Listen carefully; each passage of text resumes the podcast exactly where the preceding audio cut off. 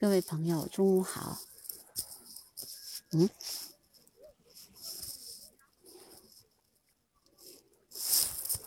，Hello，呃，各位朋友，中午好。呃，我现在是在颐和园湿地的这个牌子前面。啊，这一片的芦苇呢，因为为了保护这个芦苇的角度，或者和为了防风的这个，或者防止火灾的角度，他们已经把芦苇割掉了。但是其实这片的生境呢，就是一个湿地的生境。呃，我的这一片呢，应该是在颐和园西门的，呃，我看啊，西门的就是西边，嗯，整个整个颐和园的西边的这个位置，啊。然后给大家念一下颐和园湿地的一个范围吧。呃，颐和园湿地湿地名称：颐和园湿地，湿地类型：湖泊湖泊。啊，颐和园湿地湿地名称：颐和园湿地，湿地类型：湖泊。行政区域：海淀区。保护级别：市级湿地。保护范围：颐和园院颐和园院墙以内范围，包括公园内昆明湖、西湖和南湖。管理机构：北京市颐和园管理处。责任主体：北京市公园管理中心。保护管理部门：北京市园林绿化局。那下面还有一个管理的监督电话。然后是下面有一个特别重要的一个湿地宣传的一个呃牌子，就是一句话吧，叫强化湿地保护修复，推动湿地高质量发展。那这就是颐和园湿地的一个范围。我把这个牌子呢，啊拍了张照片，然后把这边的生境呢给大家看一下。其实今天我反复强调的，就是湿地是地球的肺。呃，湿地呢是是应对气候变化这一决定时代的全球性威胁的自然解决方案，有助于减缓全球变暖和减少污染，因此被称为地球之肾啊。我说的地那个湿地是。是肺，他们说是肾，不管怎么说吧，嗯，仅泥炭地的碳储量就相当于世界上所有森林碳储量总和的两倍。但是，当湿地受到排水和破坏时，会释放大量的碳。湿地还可以缓冲洪水、干旱、飓风和海啸的影响，并建立应对气候变化的复原力。湿地的消失迅速度是森林的三倍，是地球上最受威胁的生态系统。自1970年以来，短短的五十年间，世界上百分之三十五的湿地已经消失。导致湿地丧失的人类活动包括为农业和建筑、排水和填土、污染、过度的捕捞以及过度的开发资源、物种入侵和气候变化。还有一个，其实就是人类的，呃，所谓的，呃，居住地的这样的增加，因为我们都知道，就是在很多的沿海的滩涂，那么现在就是围海造田运动，使得很多的湿地消失了。那滩涂其实也是一种湿地的一种，嗯，我们看一下，它包括吗？对的。嗯，其实还是主要海水沼泽、河口、红树林、泄洪，甚至珊瑚礁、鱼塘、稻田和岩盘是人为湿地。你想，它是包括的。刚才我说的那种，那么内陆湿地其实包括沼泽、池塘、湖泊、呃分丝、河流、洪泛区和沼泽。嗯，我们一般的。呃，对湿地的理解特别有限，基本上都是说啊，有沼泽的地方才是湿地，有芦苇的地方才是湿地。其实不不是的。那么这些我们所看到的这些湖泊呀，还有湖泊、湖泊，还有这些呃地方，基本上都是属于湿地。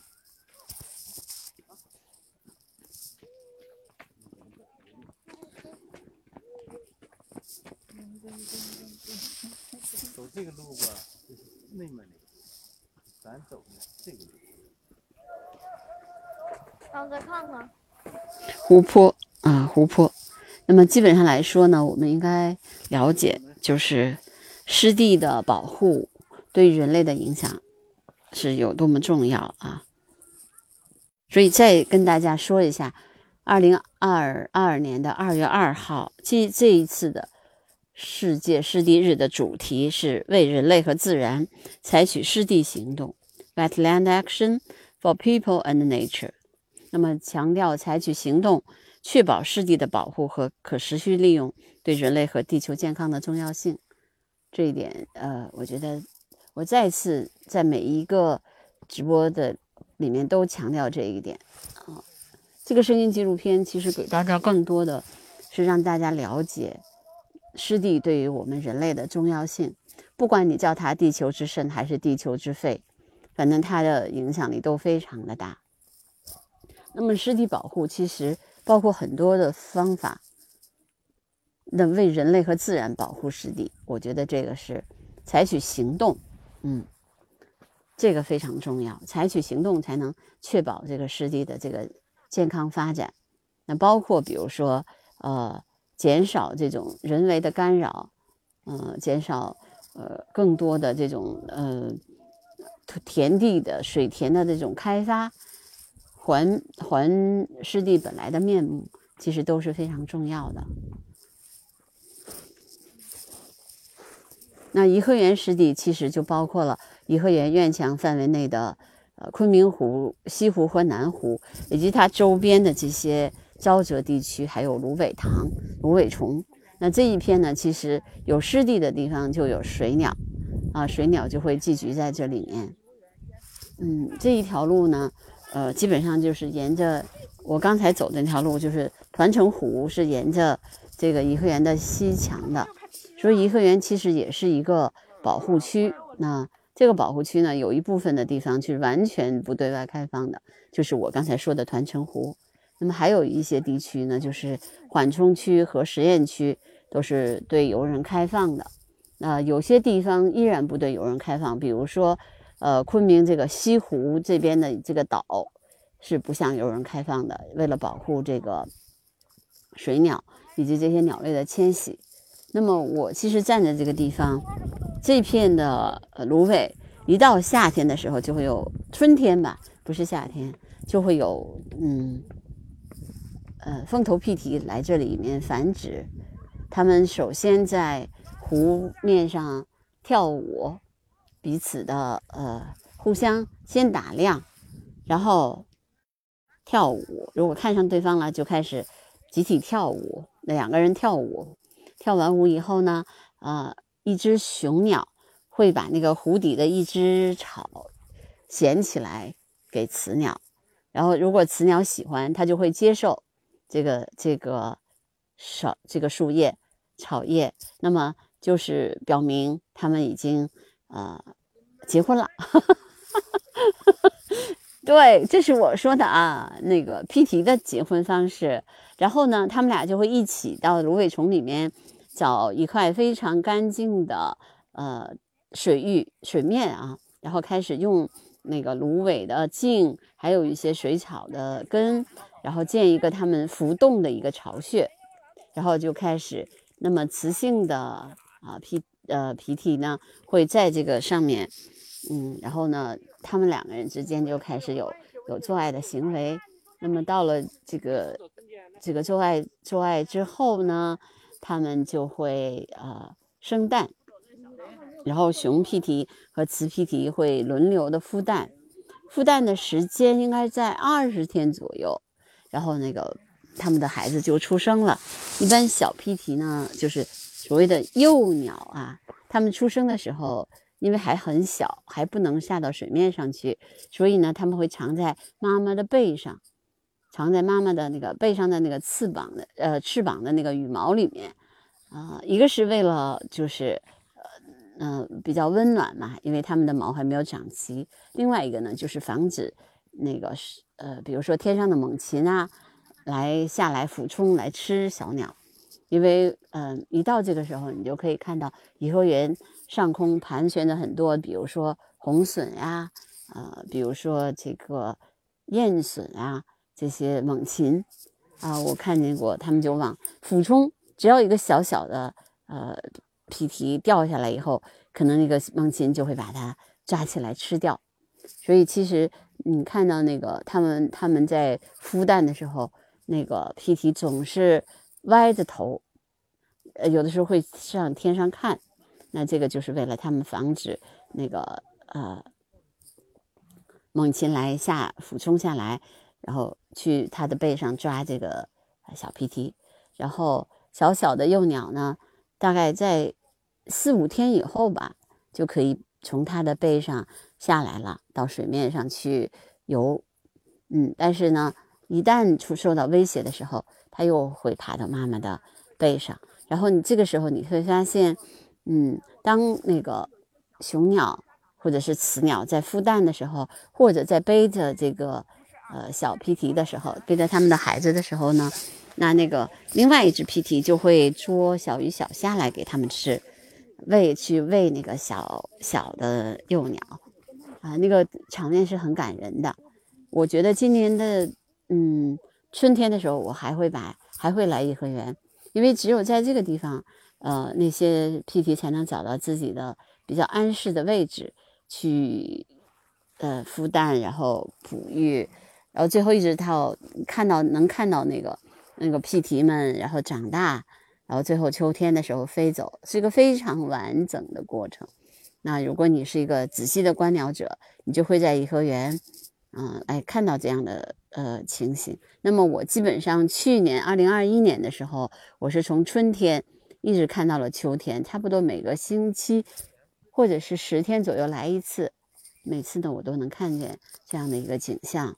嗯，最后的时候我就看到了那个皮体越长越大，然后跟呃他们跟妈妈的关系呃也越来越呃疏远。那不是疏远，其实就是他们越来越独立，最后脱离妈妈的怀抱。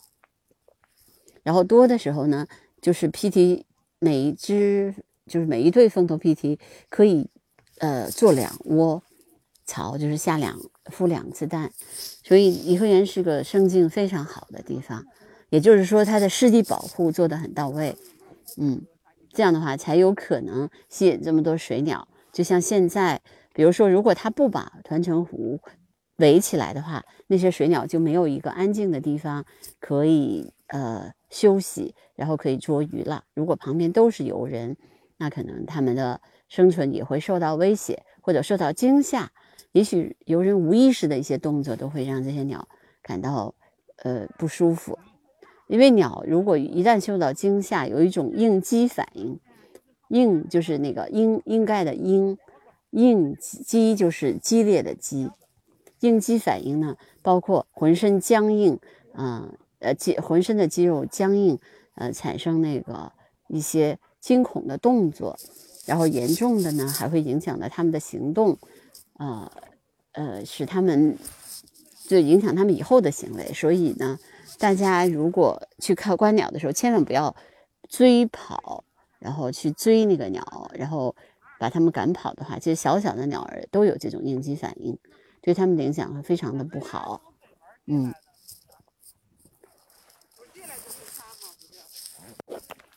好，那今天呢，基本上我的在颐和园的观鸟的这个数鸟的这个啊活动呢，差不多要告一个段落了。我在从八点钟到现在已经九十、十一、十二。一、二，那就差不多六个小时了。我已经在这边观了六个小时的鸟，然后我数了大概有十二种的，就是从鸟种来说十二种，然后将近呃四百多只鸟吧，啊，然后主要的水鸟包括呃，因为湿湿地日嘛，水鸟是个重点，那么湿地。呃，主要是水鸟是比较重要的。那我大概嗯拍到了有大概七七种水鸟吧，嗯，绿头鸭啊，鸳鸯、雀鸭、普通秋沙鸭，嗯，然后黑水鸡、古顶鸡，大概六种，嗯，也是在颐和园冬天比较常见的鸟类。哦，对，还有如果说还有一个就是苍鹭，如果加苍鹭的话，就七七种。嗯，苍鹭属于社禽嘛，也是水鸟的一种啊。那基本上就是七种，然后数量上来说，将近四百多吧，四百多只，不到五百只。嗯，因为我没有仔细数哈，因为还有一些鸟我没有仔细数，但是大概的数量是这么多。那我今天六个小时的观鸟呢，可能就到这儿结束结束了。然后，嗯，其实之所以不时不定期的这个直播呢，也是希望给大家一个呃现场感，让大家知道，就是颐和园虽然是一个风景名胜区，大家来的时候大部分也就是来看看佛香阁呀、昆明湖啊，然后万寿山啊。知道它是这个，嗯，慈禧太后曾经啊游览呃西就是皇家园林的一部分吧，然后也是为了慈禧太后呃这个过生日才建的这个万寿山佛香阁。那么其实这是大家知道的历史。那么大家可能比较少知道的是，颐和园还是一个湿地，那么颐和园还是一个所谓的保护区，嗯。从自然的角度来说，这依然是北京呃西部地区一个非常重要的呃保护呃一个呃能够给北京带来更好的这个环境的一个地方。嗯，所以从这个角度来说，颐和园湿地的重要性啊由此可见一斑了。嗯，大家再我再跟大家呃说一下。颐和园湿地的范围就是颐和园墙内的院墙范围内，那么基本上包括三个湖。那么所谓的这个南湖、西湖，西湖就是我说的团城湖，就是已经被保护起来的。昆明湖和南湖基本上大家还是能去的，尤其大家喜欢到昆明湖里面划船，还有就是，嗯，现在他们也做了一大块，呃，冰雪运动的一个。一个可大家可以玩的地方，那因为马上就是冬奥会了吧？那这个今年尤其强调冰雪运动，所以各个公园其实都做了这种冰雪运动的相应的一些呃设施。嗯，所以人其实今天真的是游人如织，但是呢，我呢，我在这个地方其实目的目的范围内游人还是不太多的。啊，所以还有这些鸟类还可以在这里面比较安静的栖息。比如说我刚才经过的呃溪堤，那么在有水的地方就大概有四十六只鸳鸯在那在那边呃生活，在那边在那个芦苇下面睡觉。嗯，但是你其实任何地方就是你还是要仔细的去观察才能发现它们，因为游人太多了以后对他们还是有影响的。不过他们也习惯了，既然这是，呃，大家人喜欢的地方，那么也一定是鸟喜欢的地方。有很多的呃生境，不同的生境，有岛屿，有湖湖泊，然后有山山地，所以它有林鸟。那么我今天呢，差不多就要结束我的湿地数鸟的这个活动了，嗯。我觉得我今天花了这么多时间，差不多五六个小时的时间待在颐和园，也是为了参与这个这个活动，让更多的人知道，在北京，在有这样的在一个皇家园园林的地方，还有这么多鸟儿在栖息。大家来的时候更要注意保护环境啊！随地扔垃圾的这种行为，其实对于鸟也是有伤害的，不光是看起来不干不舒服。对吧？因为你想想，你扔的这些食物里面，可能你扔的这些呃垃圾里面，可能还有一些你没有吃完的碎渣子，那些鸟会来吃的。那么它它们如果吃了太多的这种人工合成的东西的话，对他们的影响也不好啊。尤其是大家如果到一个新的陌生的地方，对鸟儿不太熟悉，最好不要进行投喂啊，不要随身带的东西进行投喂，因为对他们的呃，如果如果是鸟儿过于依赖人人工的投喂的话，其实他们会不怕人。不怕人，那么你到其他的地方去的话，没有这种投喂环境，那他也没有这种防范意识，对他，呃，就是呃这种迁徙都是有影响的哈，啊，因为我们还还是应该让鸟儿自由自在的飞翔。那么我们作为一个旁观者，我们看到它们其实跟我们共同生活在这个地球上，这个其实最重要最重要的。就是看到我们旁边的动物邻居，跟他们和平和平相处，而且看到他们啊能够自由自在的在我们的周围飞翔，然后看到他们嗯整个一个一个呃一年的这个繁殖的过程，对于我我觉得对于我们了解我们这个地球。对于了解我们周边的世界，包括反观我们自己，可能都是非常有益处的。因为你有的时候有一个参照物，比如说不光是人类，人类是我们的参照物，其他的生物也是我们的参照物，对吗？如果你参照他们，你可以从中思考很多的东西，对吧？嗯，其实大道理我就不讲太多了，我更希望大家能够去听。自然的声音，花时间在公园的时候，不光要去划船，也去看看鸟儿，对吗？嗯，听听它们的叫声，是吧？观察观察它们是怎样的一种，嗯，生活的样子、样貌，都是非常有益处的。其实这是一个不断的学习的过程，就是。像你越来越多的去了解他们，然后你就会爱上他们，爱上这些可爱的精灵们，嗯。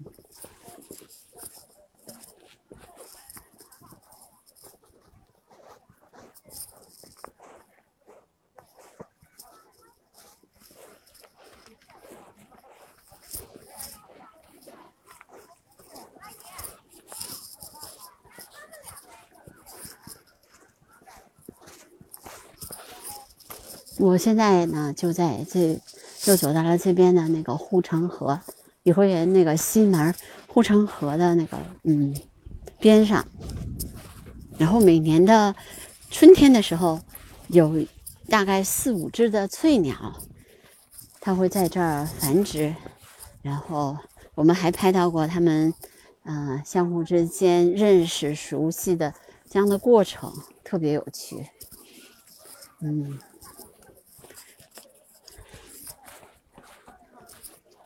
定期每次每年的春天，颐和园就是一个非常好的一个观鸟的圣地，特别是西边这边，因为西边西门这边呢人相对来说比较少，特别是这种游客的团也比较少。嗯，好，我又走到了，就走了一个环形吧，又走到了这个我刚我八点钟进门的这个地方。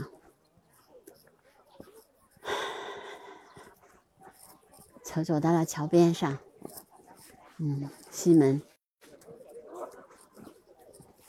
其实我今天走的范围并不是很大，我基本上是绕着这个团城湖走的。嗯。然后给人打电话，人过来叫车给我们拖回去。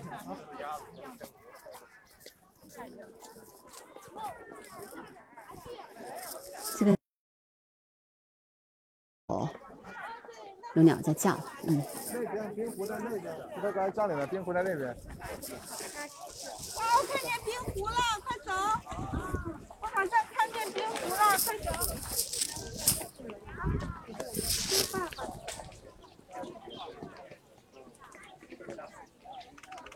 有一只白头鹎在喝水。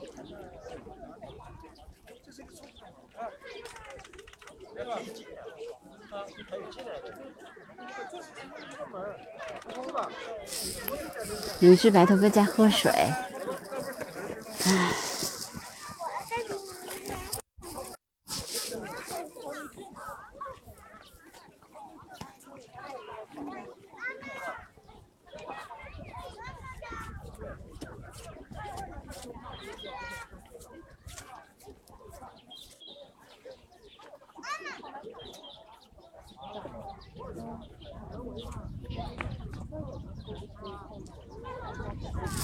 我有的时候很好奇，就是他们怎么会发现这个冰上有一块没有没有冻住的地方？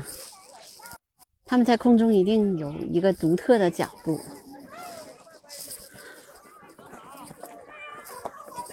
现在全是人了，到处都是人，很多很多的人。我再来数一下鸭子吧。不过现在很吵。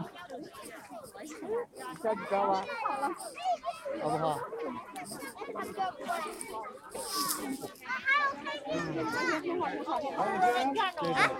没白来，还行。天鹅，天鹅。哎呀，我以为咱们就白来了呢。哇塞，那只大黑天鹅太这俩呢？那头也是。哦，黑天鹅。那边有一溜白九、十、十一、十二、十三、十四、十五、十六、十七、十八、十九、二十。嗯。这个就是天鹅。哪有那么小？这个就是天鹅。这黑的是。这鸭子。走过来。一会儿你们下班了，一会儿我停车下班了。好的，好的，走吧，走吧，走吧。我看你先走。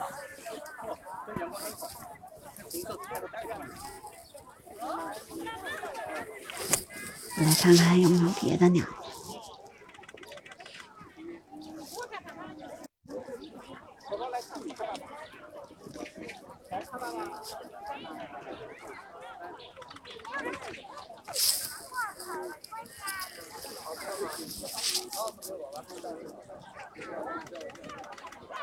嗯，我的目力所及的地方基本上还是早上的时候差不多。嗯，绿头鸭、五顶鸡、嗯雀鸭，远处的地方是中华秋山，呃不对，普通秋山鸭。嗯，小皮蹄有吗？看看，边上那是小皮蹄吧？正好在那走路。好多呀！哎，后面的鸟看不清楚是啥鸟，是吧？嗯。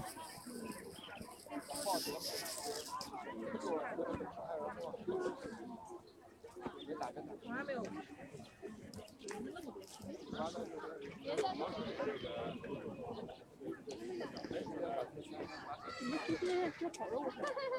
那小飞呢。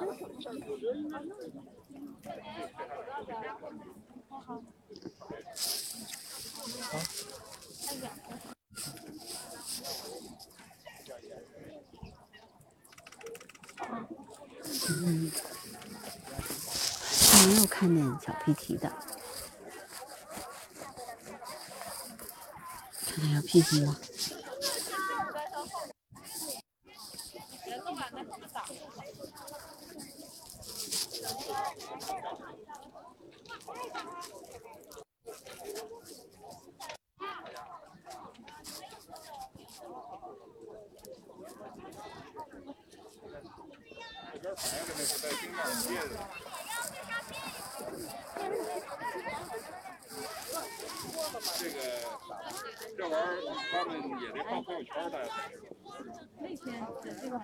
这。有不动的车。两个黑天鹅。对。远处那水鸟。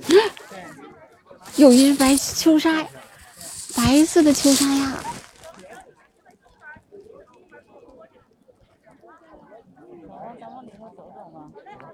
哇有熊猫鸭哎天呐哇好看几只呢？我看看。走我们赶紧去雪场了有雪场快走哇好棒啊。有熊猫鸭白秋莎鸭。天呐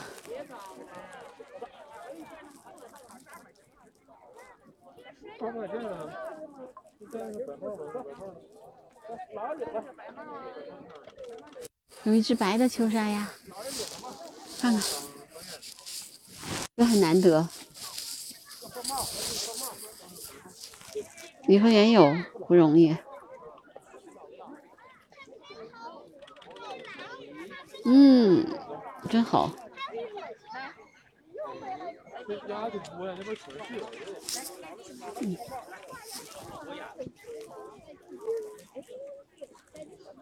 嗯，他哪去了？哪去了？然后你就给它拉上就行了，再拉锁。鸭这么多，这边有鸭群吗？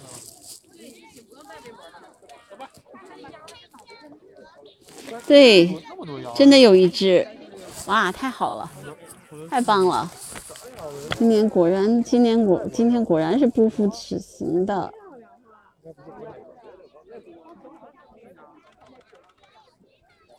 有一只熊猫鸭的，为什么只有一只呢？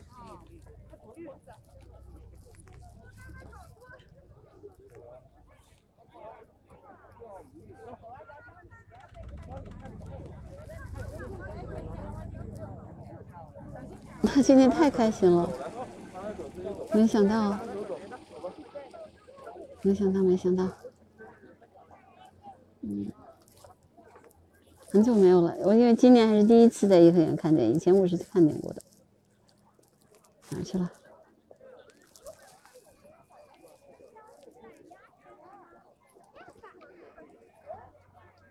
好开心啊！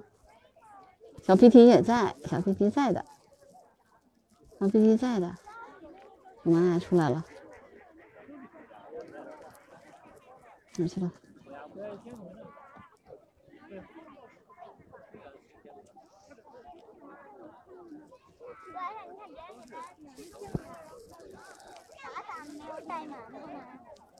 没带，咋不知道在哪儿？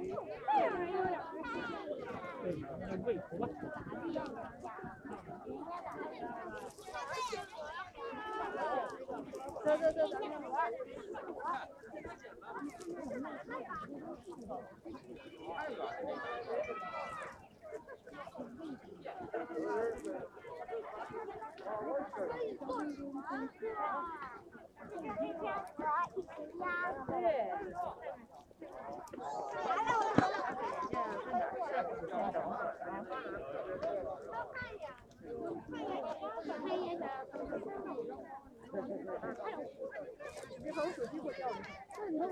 你就赔啥呀？我出不来了。我要的是健康码。现在手机对于我来说太太有用了。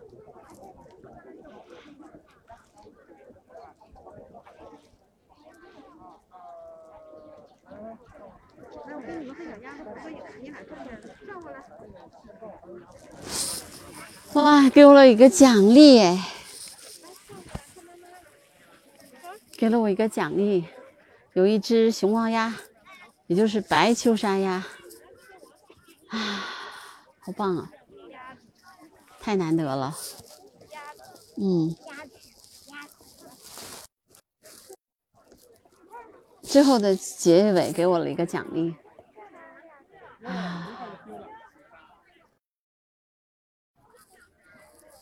太棒了！天鹅没了。啊，好的。如果幸运的小朋友到时候常来一个人的话，可能会捡到天鹅蛋呢，你知道吗？啊，对，这个白秋沙鸭也叫斑头秋沙鸭，是鸭科斑头秋沙鸭的属的那个水鸭，全长是四十二厘米。雄鸟的，我刚才看到的这只就是雄鸟，是黑白色为主，然后眼周枕部背是黑色，腰和尾部是灰色，两翅是灰黑色。那雌鸟呢？我刚才没有看见雌鸟，因为它实在是雄鸟太太独特了，所以特别容易看到。雌鸟应该也有，但是我没看见，因为目力所及的话，你看见什么就就能是就是什么，因为它特别显眼，然后我就看到了。而因为白秋沙并不是特别多的，嗯，它的繁殖期其实是五到七月，嗯，在北京不属于那个非常多见的这种鸟类，但是冬天它是在北京有的，比如说在怀柔啊那个那些地方是有的，我在颐和园也见过，但是今年我是第一次看见，而且今天是湿地日哎，然后让我看见了。觉得好开心，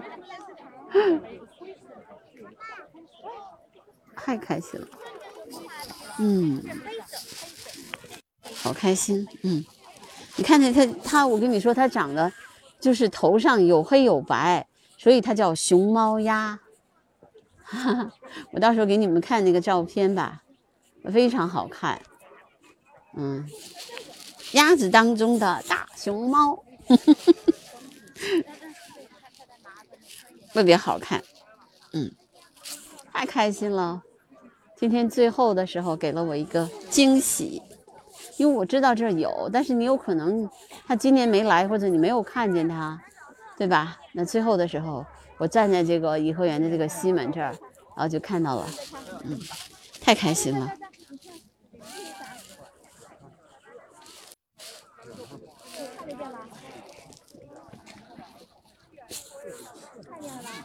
这会我可以说一说啊，颐和园，颐和园，一只白秋沙，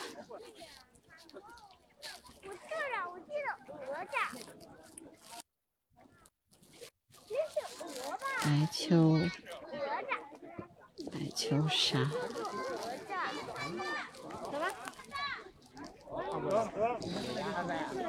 斑头秋沙眼睛，斑头，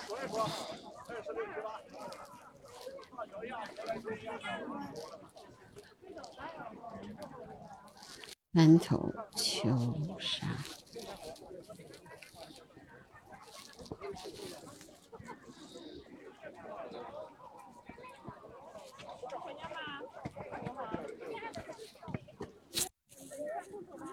太开心了。超超级开心，超级开心呐！不对，不是这个。嗯嗯嗯，叫斑头。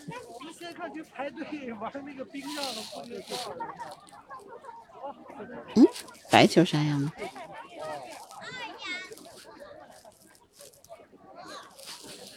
对的，它叫在观鸟记录里面叫白球沙鸭，就是一只。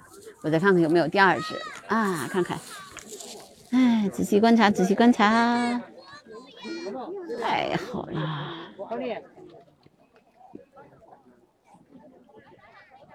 红宝，不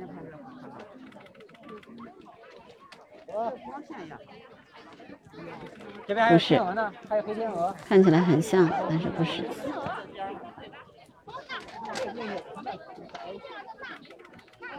看见了吗？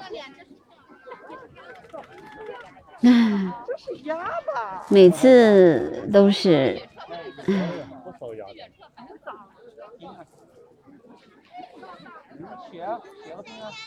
看看还有什么，还会有给我什么惊喜？还有会有什么惊喜呢？太开心！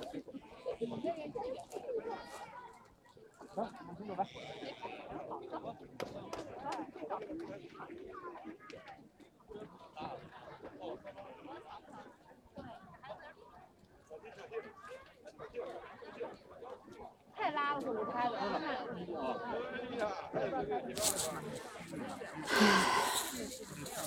这两个，这儿，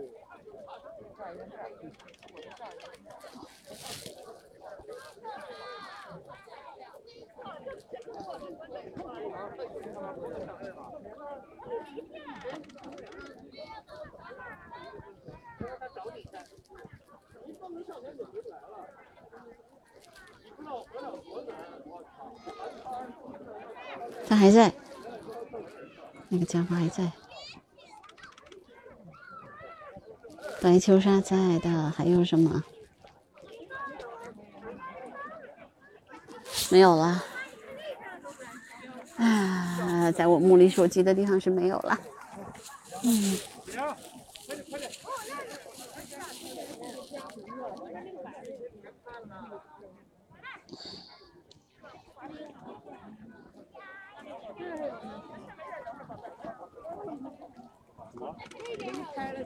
嗯。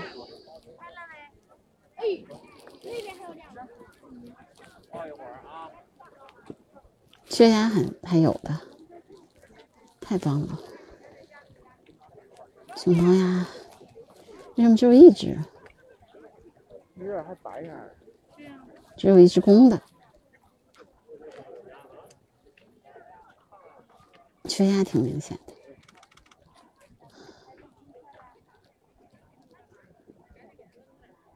走吧，那底下真有一只黑鸭子。这干啥去儿啊？网友们，你们就，我亲爱的小耳朵们，你们就是我的幸运儿，你们就是我的幸运的基础啊！我连线了，然后就发现了熊猫鸭，太开心了。嗯，只有一只，我再看看，应该只有一只了啊。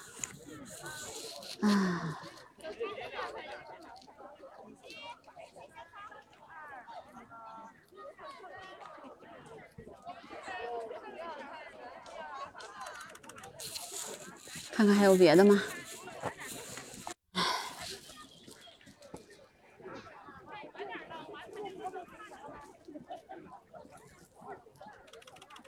没有，目前我看见的都是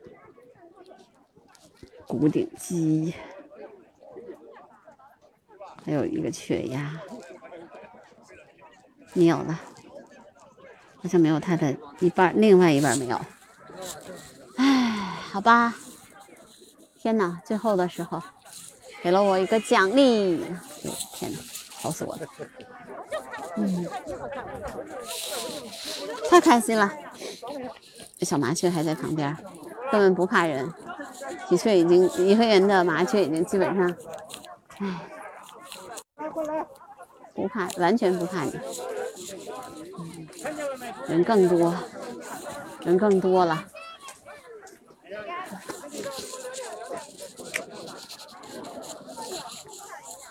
谢谢你们给我带来的幸运，让我看到了。白秋沙鸭、斑头秋沙鸭都是一种啊，但是因为我看到这只是公的啊，所以呢，就就这么一只。嗯，因为母的我完全没看见，我再往这边走走看。啊，看看还会不会看见它的另一半。哎，但是能看见白色的熊猫鸭，这是这一个。呃，一个整一个七小时的这个观鸟之旅，给我最大的奖励。因为当然你说其他的鸟类我去数没有问题，我就可以把它的数量数清楚。但是看见这种其实不太常见的这样的水鸟，然后在颐和园，这是最特别开心的事儿。嗯，我又往这边走了一下，我看看这岸上。嗯，冰面上基本上还是呃绿头鸭，还有嗯，对，古顶鸡，古顶鸡。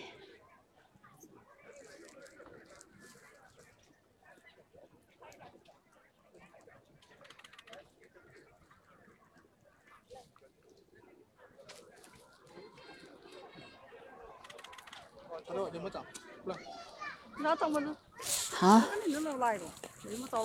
好像没有啦，没有啦。嗯，哇，哎没啦，就看见了一只白的球。为什么只有一只呢？那只雄雌的没有看见，没有，只有一只熊的。熊的特别好看，就跟真的就跟黑白色的熊猫，不太容易看见它。对，鸭在冰上滑冰呢，接一下。你看那那那一个小鸭子没找到冰墩墩去了哈，冰墩墩到底去哪了？那么说我也不知道。你看懒洋洋的，你看抛弃了，它在天上飞都没找到。啊，太累了。他说那个学游泳太不够意思了。嗯，上面还是黑水鸡。不不不不往那上抱，不往那上抱，往边吧。不往那上抱，太开心全是黑水鸡，但是古顶鸡最多。真不还，你不用光看他往下，一点一点根本。我看那只熊猫鸭在哪去了？因为它啊，熊猫鸭也是那种可以，呃，潜水潜到水底然后吃鱼的鸟，所以它不是经常能够看见它。即使它在，你也有不一定那么幸运能看见它。但是我今天真的很幸运。还有一只古顶鸡的，去年出生的古顶鸡，嗯，去年出出生的黑水鸡啊，不是古顶鸡。哎呀，我是不是应该每次观鸟的时候都开着直播呀？这样的话，我就可以就可以看啦，看见一些比较少的鸟，常见的鸟，还有一只大乌鸦啊。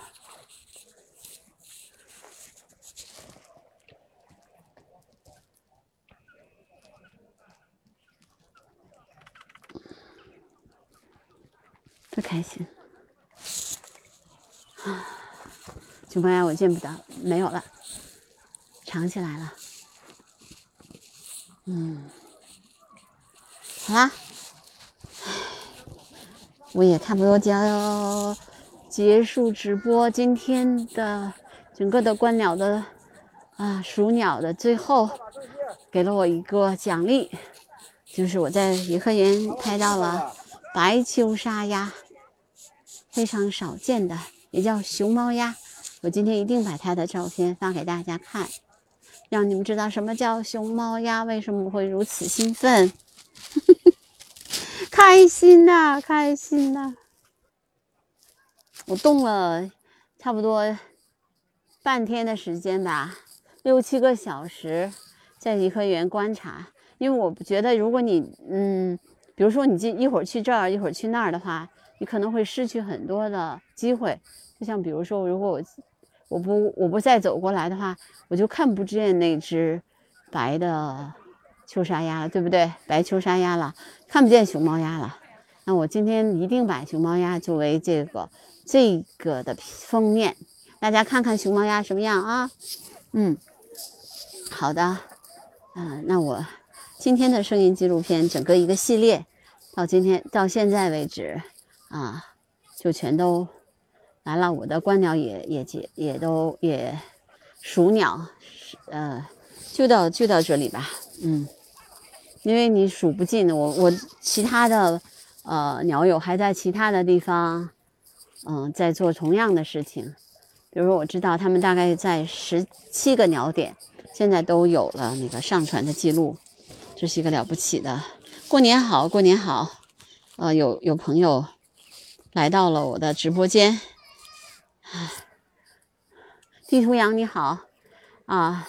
我因为这个在直播我的那个颐和园数鸟，我刚才特别开心的是拍到了那个呃，而且看见了一只熊猫鸭在水里面。对，回去我把那个照片给你们看啊，嗯，因为我要我要那个呃结束我的直播了。啊，因为我已经在颐和园待了有七个小时了，啊，对，七个小时，为了这个观鸟，但是很值得。而且最后给了我一个奖励，非常难得的奖励。嗯，我看一下那个，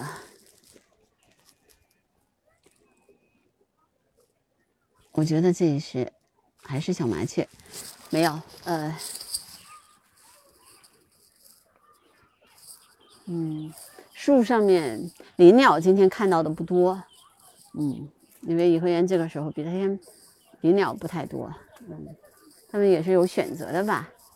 我觉得林鸟就在植物园比较多，水鸟在颐和园多。